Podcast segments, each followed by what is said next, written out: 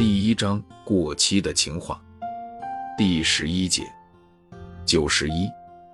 当你的脑袋一片空白的时候，最好什么都不要去想，什么都不要去做。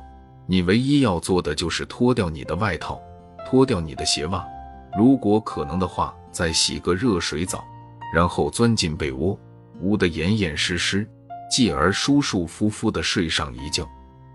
当你第二天醒来的时候，你会发现，向你所爱的人表白是一件很容易的事，并且成功率很高。前提是你梦中的表白练习，他听得一清二楚。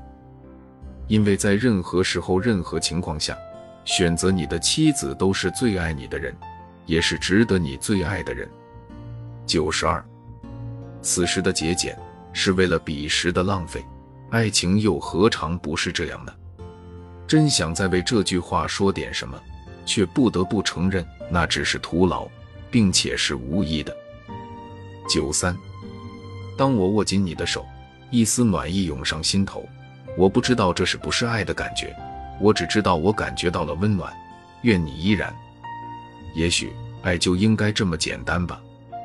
九四，如果你已经被爱情拒绝了很多次，那么只有两种情况：第一种情况是你不够成熟；第二种情况是你还是不够成熟。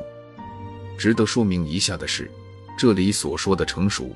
不仅是生理年龄的成熟，更是心理年龄的成熟。如果你仍然执迷不悟的话，那么你不是中了爱的毒，就是一个永远也长不大的孩子。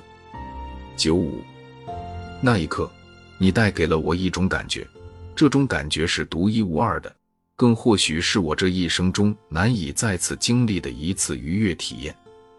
我恍恍惚惚地认为这就是爱情。当我从熟睡中醒来。